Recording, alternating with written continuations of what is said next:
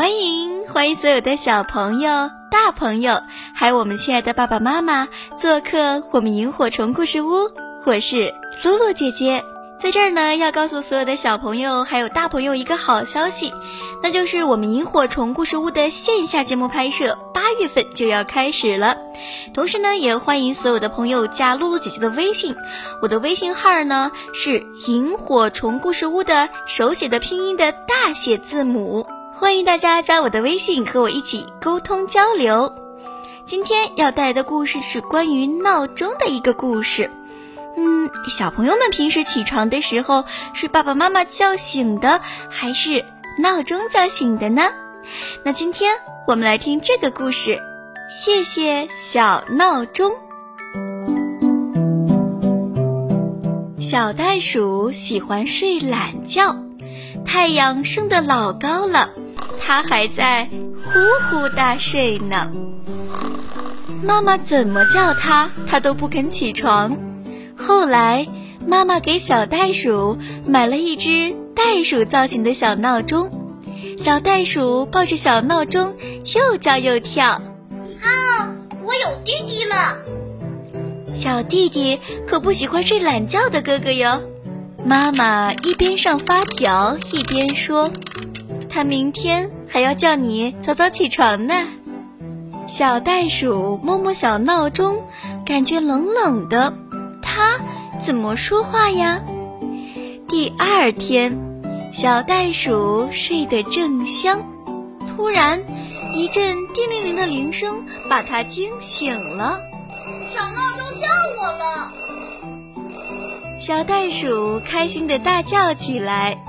过了一会儿。小闹钟不响了，任凭小袋鼠怎么摇，就是不响。哼，你不响，我就再去睡觉。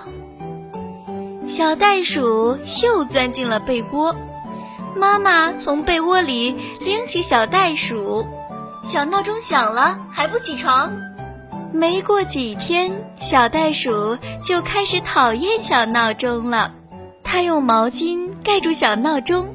可当小袋鼠该起床的时间，小闹钟依然大叫。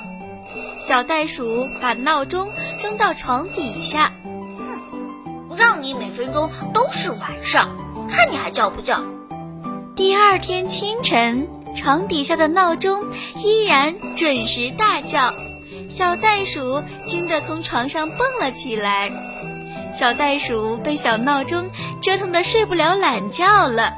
只好早早的起床。他打开门哦，原来清晨的风是这么的清凉。树叶上闪耀着晶莹的小露珠，真可爱。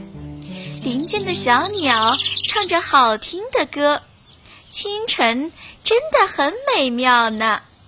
回到家，小袋鼠捧着小闹钟，对妈妈。鞠了一躬，说：“妈妈，谢谢你送给我的小闹钟，它让我感受到美好的早晨。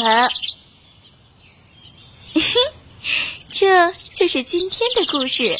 谢谢小闹钟，你喜欢吗？我们也要有早睡早起的好习惯。小朋友们，你们能做到吗？好啦，赶紧睡觉吧，晚安。我们明天再见喽。